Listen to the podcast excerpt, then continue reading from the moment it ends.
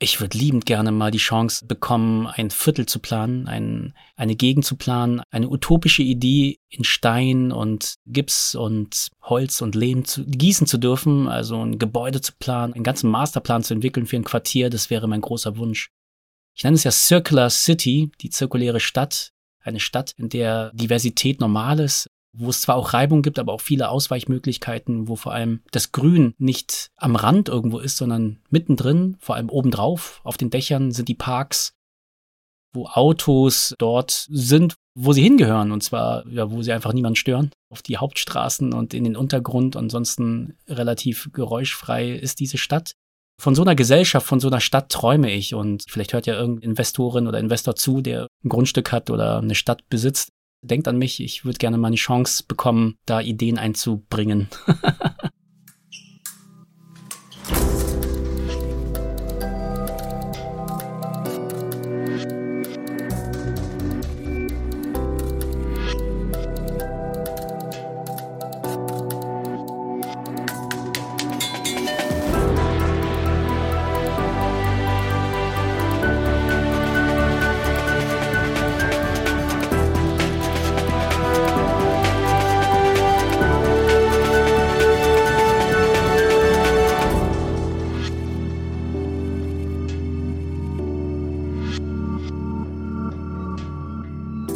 Willkommen zu unserer Durchfechter-Episode Nummer 33.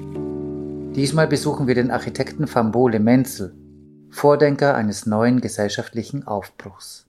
Er steht auf gepflegten Rap und Hip-Hop. Seine Ideen gelten als unbequem. Manchen Politiker und Immobilienexperten ist er sogar suspekt. Fambole Menzel legt Finger auf gesellschaftliche Wunden. Seine überraschenden Ideen wirbeln Staub auf. Zum Beispiel, wenn er Projekte umsetzt, den knapp werdenden Wohnraum auf ganz neue Art zu nutzen. Lemenzel ist in Berlin aufgewachsen. Von Kindheit an konnte er beobachten, wie eine Millionenstadt funktioniert und sich darüber Gedanken machen, wie die Städte der Zukunft viel besser funktionieren könnten. Mein Name ist Timo Dien und ich wünsche euch jetzt viel Spaß mit Fambole Menzel und der neuesten Episode des Durchfechter.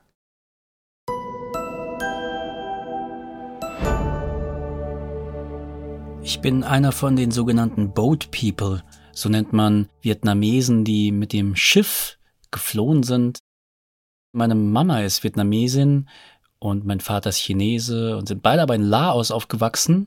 Und dort bin ich, das war 1977, als ich geboren wurde, auf der Flucht in Thailand, nachdem sie es über den Mekong-Fluss geschafft haben. In irgendeinem Lager da in, in Nong Khai in Thailand an der laotisch-thailändischen Grenze. Dort haben wir zwei Jahre verbracht und dann irgendwann haben wir ein Land gefunden, was uns aufnimmt. Es gab ja schon damals die Möglichkeit, über die Familienzusammenführung in ein Land einzuwandern und das war Deutschland. Hier kannten wir eine Familie, die uns aufgenommen hat und glücklicherweise erzählt hat, dass wir mit denen verwandt sind, was wir nicht sind. Zum Glück kann ich mich nicht an die Flucht erinnern.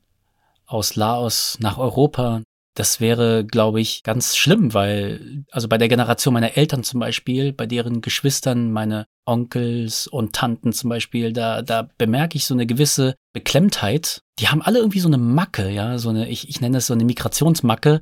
Die fühlen sich so wie Gäste, ja, die, die würden nicht beanspruchen, dass sie hier gleiche Rechte haben wie andere oder so.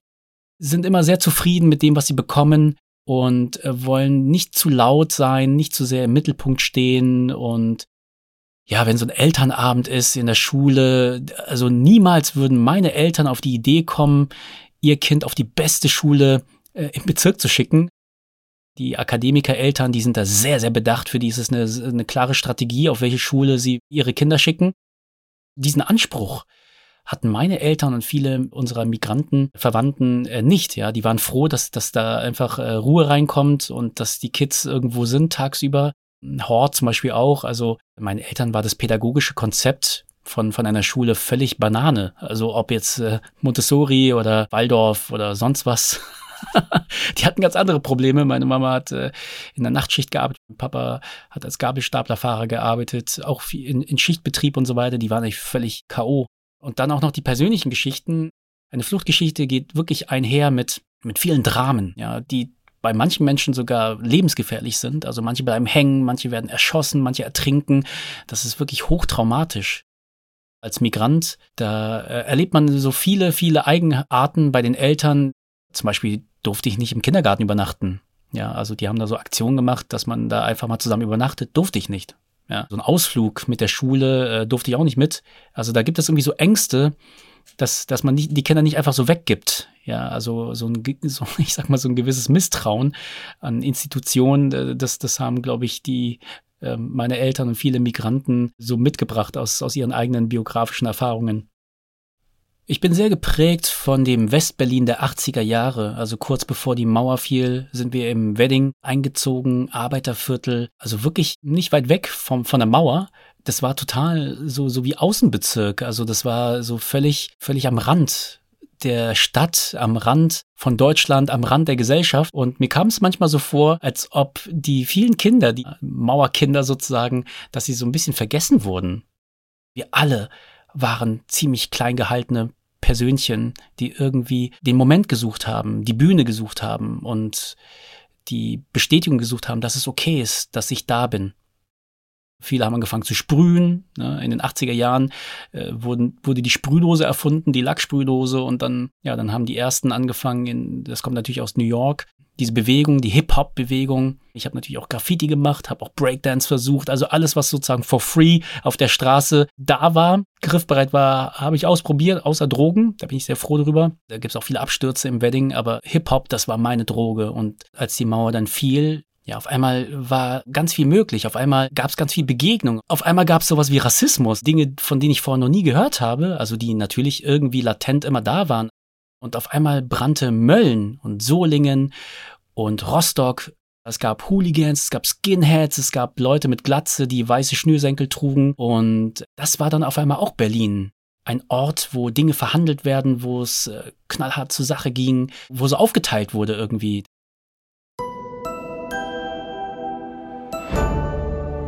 Ich habe ja auch Abitur gemacht, äh, nicht weil, weil ich das wollte, sondern weil sich das einfach irgendwie ergeben hat. Ich habe in der Humboldter Grundschule auch Schlagzeug spielen gelernt, nicht weil ich unbedingt ein Drummer werden wollte, sondern weil, weil das auf der Liste stand, ja, was man alles als Unterricht lernen konnte. Es war eine musikbetonte Grundschule und da gab es ein, eine Pflicht, ein Instrument zu lernen. Also das finde ich ist äh, wirklich eine tolle pädagogische Sache. Ein Zwang, ein Instrument zu lernen, ist so wie, wie als ob man jemanden zwingt, Rhythmus zu entwickeln. Ja, das äh, kann wehtun, kann aber auch beflügeln.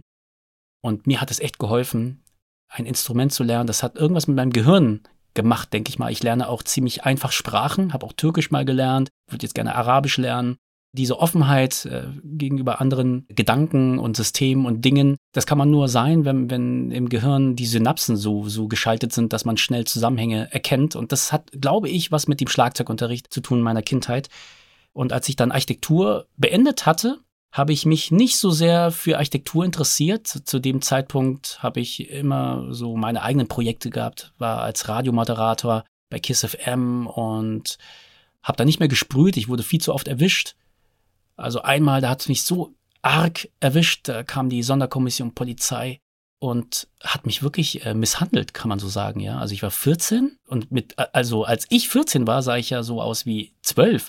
Ich sehe jünger aus, als ich bin und war immer dünn und klein und überhaupt keine Gefahr für niemanden äußerlich. Und die haben mich so zusammengeschlagen, die Polizisten. Das, das, das hat alles in mir erschüttert, ja. Also mein gesamtes Weltbild und auch mein Glaube an Institutionen, an die Polizei, das, das war ganz schlimm für mich. Ich habe auch nicht mehr meinen Freunden vertraut.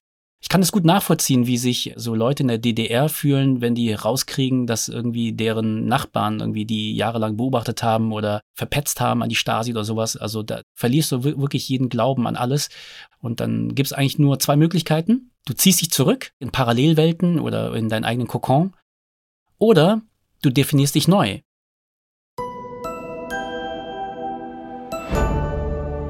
Als ich Architektur studiert habe, habe ich mich nicht so sehr so für Grundrisse und für Schnitte und Landschaftsplanung interessiert. Was mich aber total geflasht hat, waren die Diskussionen, die wir hatten, nächtelang. Da haben unsere Professoren und Professorinnen wirklich mit uns da nachts hingesetzt und wir haben diskutiert, was das denn bedeutet für eine Stadt, wenn man Durchmischung, ja, nein, wo gibt es eigentlich gated Communities? Brauchen wir sie? Ja, nein. Was ist ein Zentrum? Warum brauchen wir sowas? Warum brauchen wir vielleicht sowas eher nicht? Muss man Arbeit trennen von Wohnen? Und in Erinnerung ist mir geblieben eine, eine wirklich scharfe Diskussion, die ich eigentlich nicht so kannte. Ja, äh, wenn ich mit Lehrerinnen und Lehrern spreche, bleibt man eigentlich mal in so einem bestimmten Ton des Respektes. Ja, und da ging es wirklich heiß her. Auf einmal wurde gesagt, ja, wir müssen die Stadt so planen, dass auch informelle Dinge passieren können, wie Drogendealen oder Prostitution. Und ich dachte so, was? Ja, äh, das ist Stadt, ja, es braucht alles irgendwie. Und ich dachte mir so, wow, über, über sowas habe ich noch nie nachgedacht. Das Architekturstudium war für mich eigentlich ein Philosophie-Club. Da wurde echt über vieles diskutiert, was wir eigentlich überhaupt nicht ändern können. Aber einfach so als Gedankenmodell, das mal durchzuspielen, was es denn bedeuten würde, wenn wir so einen Platz in seiner historischen Form, historischen Pracht wieder erwecken wollen. Was bedeutet das für die Gesellschaft? Ja, wer ist die Gesellschaft? Wer gehört dazu? Wer nicht? Das sind eigentlich hochethische und moralische, philosophische Fragen. Das ist das, was mir am meisten gefallen hat an meinem Architekturstudium, und was mir überhaupt nicht gefallen hat, war, dass ich als Architekt ja eigentlich nur dann zum Zug komme, wenn es jemanden gibt, der einfach äh, richtig viel Schotter machen will. Und äh, später, sehr viele Jahre später, nach meinem Architekturdiplom, habe ich mich dann in die Tiny House Szene verliebt. Also es gibt so eine Bewegung, die heißt Small House oder Tiny House Movement. Die kommt aus Kalifornien. Da der Jay Schäfer nach der Immobilienkrise vor 15 Jahren da gesagt, hey, ich verzweifle nicht, ich habe zwar nicht mehr so viel Kohle, nur noch 10.000 Dollar, aber ich baue mir trotzdem ein Haus, habe zwar kein Grundstück, aber na gut, dann kommt es halt auf den Trailer. Und dieser amerikanische Optimismus, der hat mich schon sehr, sehr beeindruckt. Ja, was kann man damit machen? Also wie, wie kann man eine Gesellschaft besser machen, wenn Raum, wenn Häuser, wenn Wohnungen auf einmal entkoppelt werden vom Grundstück? Das hat mich extrem fasziniert. Das bedingungslose Grundwohnen sozusagen, ohne Grundstück. Das ist doch irgendwie interessant.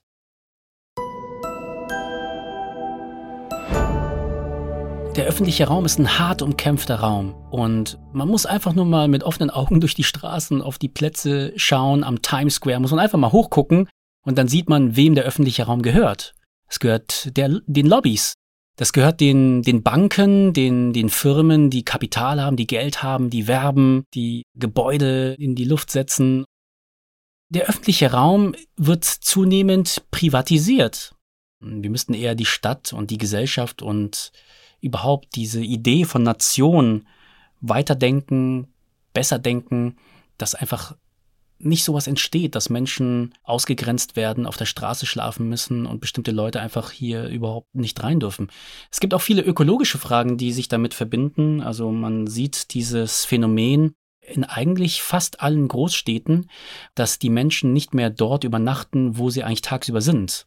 Also früher oder in kleinen Gemeinden ist es ja normal, dass man im Erdgeschoss einen Laden hat, einen Tante-Emma-Laden oder einen Kiosk und oben hat man selbst gewohnt und dann hat man noch ein Gästezimmer gehabt oder zwei und da konnte man dann Touris unterbringen. Also wirklich äh, ein total resilientes Wirtschaftsprojekt eigentlich, ja. Heute ist das alles so differenziert und man muss sich wirklich entscheiden, ob dieses Gebäude ein Wohngebäude ist oder ist es ein Bürogebäude oder ist es ein Kulturgebäude oder ist es ein Industriegebäude. Aber alles zusammen, das geht nicht. Also das, das sagt so der Städtebau in vielen Städten, in vielen Bereichen das ist ein Problem, ja, dass wir die Angst davor verlieren, die Angst vor Reibung, die Angst vor dem Ungewissen, die Angst davor, bestimmte Dinge durchzuspielen, für die wir jetzt noch keine Lösung haben, die wir aber bestimmt gemeinsam lösen können. Ein gutes Beispiel dafür sind die Gründerzeithäuser, die sogenannten oder die, die Mietskasernen, die irgendwann 1860 herum in äh, Berlin, Leipzig, Paris, London entstanden sind. Diese Häuser, die sahen gut aus, die hatten Stuck vorne, die sahen bürgerlich aus. Im Erdgeschoss gab es äh, Geschäfte und im zweiten waren die Bürger mit ihrer guten Stube. Im Hinterhof waren dann die, die Wohnungen und auf dem Dach, wo die Soldaten untergebracht wurden und die Dienstmärkte und die Leute, die halt nicht so viel Kohle haben. Und ganz hinten im dritten und vierten Hof waren die Tischlereien. Also auch wieder so eine sehr diverse ähm, Durchmischung. Und ich glaube ja ganz fest daran, dass die Diversität, die Durchmischung, das macht eine Gegend widerstandsfähiger resilienter. Ich weiß, dass es auch Reibung verursacht, ne? wenn ganz hinten eine Tischlerei ist, die Lärm macht und vorne eine Kita ist, die Ruhe braucht, obwohl die macht auch Lärm. Also die verschiedenen Funktionen des Lebens, die, die reiben aneinander. Aber ich vertraue da auf die Intelligenz und auf die Gutmütigkeit der Menschen, dass sie dafür immer wieder eine, einen Kompromiss finden und eine Lösung.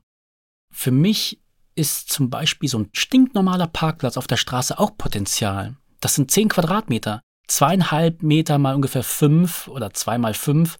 Ungefähr zwischen 10 und 15 Quadratmeter.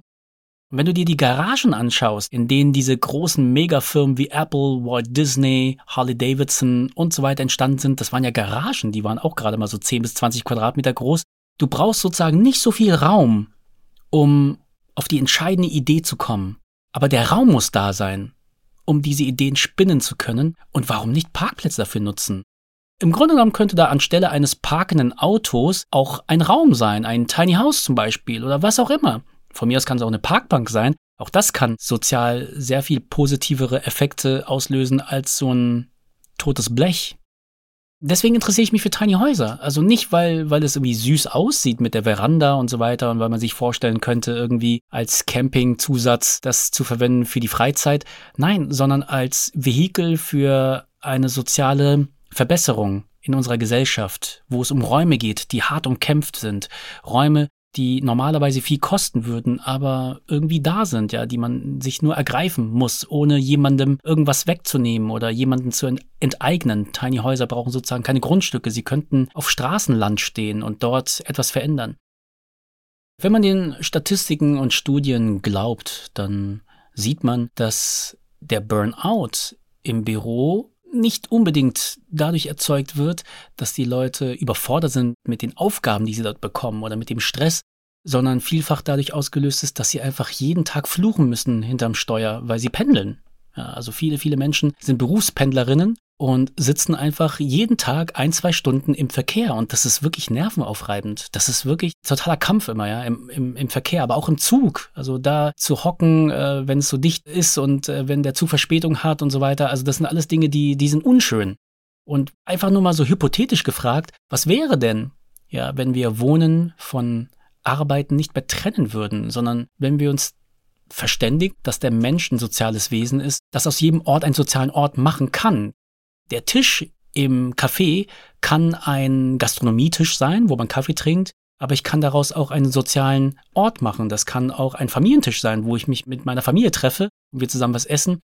Es kann auch der Ort sein, wo ich mit Mitschülerinnen für die nächste Klausur pauke kann aber auch mein Arbeitsdesk sein. Das kann vielleicht alles sein. Und äh, wenn wir noch einen Schritt weitergehen, vielleicht kann ich unter dem Tisch auch eine Matratze auspacken und dort pennen, ja, und übernachten. Also, dass man sozusagen äh, diese, diese Ressourcen, die man in der Stadt hat, in der Wohnung und überall, die Möbel, dass man da noch mehr die Möglichkeiten erkennt und nicht zu sehr die funktionale Zuschreibung. Das könnte ein Weg sein, ja, wenn wir sagen, die Parkplätze vor der Charité zum Beispiel, ja klar, da kann man Autos parken, aber vielleicht könnten auch Campingwagen stehen. Und wenn ich halt meine todkranke Mutter pflege, warum kann ich da nicht auf dem Parkplatz übernachten? Ja, in einem Tiny House oder in einem Wohnmobil oder was auch immer, in einem Zelt. Viele haben ja auch einen Campus mit Wiesen, warum darf ich da nicht zelten?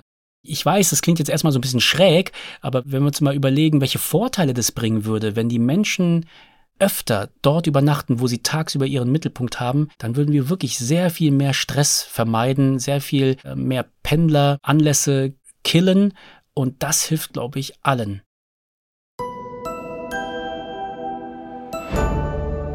Eigentlich, ja, eigentlich sind so die, die Werkzeuge oder besser gesagt die Zutaten, die sind, glaube ich, alle da. Also wir haben alles da in Deutschland, alles, was wir brauchen, um loslegen zu können, um Dinge zu verändern, um ins Machen zu kommen, das ist alles da. Nur so ein Beispiel.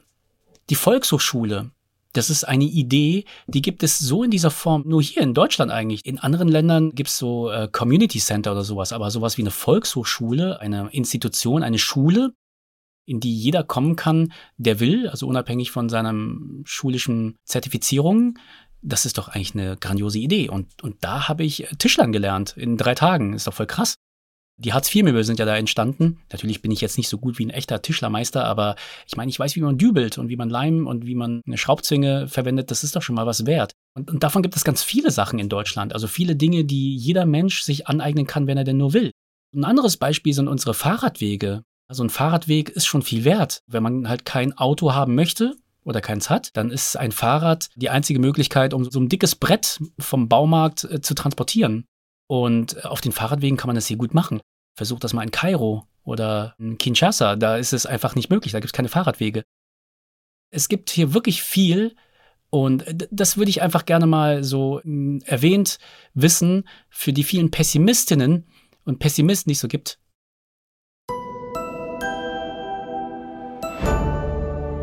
Ja, die Corona-Pandemie von 2020, 2021 und die darauffolgenden Jahre zeigt uns eigentlich, dass wir schon auch einfach Dinge können, ja, wenn wir wollen. Also wir können einfach mal auch Homeschooling machen. also viele werden jetzt protestieren und sagen so, nein, können wir nicht. Bitte, bitte, bitte nicht äh, dieses Konzept weiterfahren. Ja, Homeschooling ist ja in Deutschland per se, per Gesetz verboten eigentlich, ja. Aber du siehst, eigentlich geht's, ja. Also irgendwie, also man kann es schon mal probieren, ja. Und natürlich stecken wir da noch in den Kinderschuhen und sind da noch nicht so wirklich gut aufgestellt. Aber die Idee, dass Bildung unabhängig vom Ort passiert, die ist ja gut. Also, dass wir uns loslösen von dieser Idee, dass es diese heiligen Institutionen gibt, die Universitäten und Akademien, wo man nur reinkommt, wenn man irgendwie den richtigen Pass, das richtige Blut und die richtige Zensur, den richtigen NC hat. Das ist überholt. Also Wissen ist allgegenwärtig. Spätestens seit Wikipedia, YouTube und äh, Spotify mit den Podcasts. Wissen ist überall. Und warum sollten wir Menschen ausgrenzen an, an den Sch Schuleinrichtungen? Ja, also jeder darf ins Gymnasium und jeder darf in die Uni. Warum, warum sollte es anders sein? Und über das digitale Lernen oder über digitale Techniken könnte man bestimmte Dinge mal ausprobieren. Wird zu wenig gemacht aus meiner Sicht. Ja, also viele beklagen das eher so als eine Übergangssituation, die man notgedrungen einfach durchstehen muss. Aber für mich ergeben sich da ganz viele neue Chancen. Also ich habe zum Beispiel gelernt als als Kunstlehrer, ich arbeite im Moment als Vertretungslehrer in einem Gymnasium in Berlin für eine fünfte, siebte, achte und elfte Klasse dass in meinem Unterricht, wenn ich den Leuten zum Beispiel verschiedene Techniken gezeigt habe, wie man Gesichter zeichnet, ja, dass da viele Jugendliche einfach nicht mitgemacht haben. Die waren abgelenkt. Die haben sich unterhalten über Mädels oder über sonst was. Und das ist ja auch gut so, weil das sind ja Menschen. Aber die haben bei mir einfach wirklich nicht zeichnen gelernt. Und jetzt durch die Corona-Pandemie mache ich halt Videos, Tutorials, die kann man auf Stopp drücken, da kann man rückwärts spulen, da kann man langsamer machen, schneller machen und so weiter. Also man kann sozusagen das Tempo anpassen an das eigene Lernverhalten. Auf einmal sehe ich Ergebnisse von Schülerinnen und Schülern, von denen ich dachte, so, hä, die können eigentlich gar nicht zeichnen. Das sah grandios aus. Also da dachte ich mir so, wow, die lernen eigentlich besser, ja, wenn ich nicht da bin. die lernen besser mit Videos. Also natürlich ist das jetzt nicht die letzte Wahrheit, sondern da gibt es noch viele verschiedene Wahrheiten und viele auch Probleme beim Homeschooling. Aber was auch wichtig ist, ist, dass wir Wissen nicht so verpuffen lassen, sondern so aufbereiten, dass halt möglichst viele davon profitieren und dass es halt auch ankommt bei den Menschen. Und Schule würde ich mal sehr bezweifeln als den effizientesten Ort, wo Wissen aufbereitet wird und wirklich zu 100 Prozent dort ankommt, wo es ankommen soll.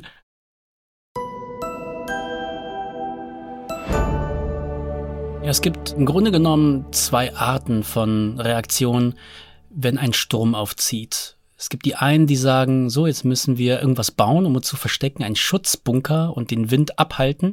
Und dann gibt es die anderen, die bauen Windmühlen und machen daraus Energie und nutzen den Wind, so ein bisschen wie beim Judo, die dann die Kraft und das Gewicht, die Masse des Gegners nutzen, um daraus einen Gegenangriff zu starten. Man muss sich so ein bisschen auch entscheiden manchmal, ja. Will, will man zu der einen Gruppe gehören, will man zur zweiten Gruppe gehören? Das kann ja auch wechseln. Ich würde jetzt nicht sagen, das eine ist richtig, das andere ist falsch. Das sind einfach zwei verschiedene Energien, zwei verschiedene Ansätze. Und ich denke mal, das gehört einfach dazu, dass jeder Mensch für sich immer wieder entscheidet, ja, wann will ich derjenige sein, der jetzt ein Safe Space baut, der sich einigelt, der einen Schutzraum baut für sich und seine Familie, für seine Freunde und so weiter. Oder bin ich jetzt derjenige, der rausgeht in den Wind und da jetzt äh, mit den Mitteln, die da sind, eine Windmühle zusammenschustert, mit dem Risiko, dass ich mich verletze oder mich blamiere oder was auch immer? Ich denke, es ist so ein bisschen beides, oder? Also was man immer wieder mal machen sollte. Und ich bin ja auf jeden Fall einer, der gerne sich für Mühlen interessiert, für Windmühlen, aber ich kann das gut verstehen, dass das hin und wieder dass auch alles viel zu viel ist, was da draußen kursiert im Internet, diese Informationsflut und dieser Druck, der von so vielen unterschiedlichen Quellen zu kommen scheint. Also, dass man sich einfach nur mal verstecken will oder in einer Parallelwelt verstecken will, hinter irgendeinem Facebook-Profil oder Instagram-Post, Story oder irgendwo im Clubhouse äh, anonym einfach so tun will, als ob ich irgendwie interessant wäre und einfach mitlauschen in einer Gruppe, wo interessante Leute sind. Das ist auch so ein gewisser Eskapismus, der manchmal auch gesund ist. Das, das muss, muss jeder für sich entscheiden. Ich würde halt gerne ermutigen, ja, dass man immer wieder mal auch die eingetretenen Pfade verlässt. Also nicht deswegen, weil es irgendwie so innovativ ist oder weil man dann auf irgendwie die bahnbrechende neue Idee kommt für seine Firma oder für sein Problem, sondern weil es Spaß macht.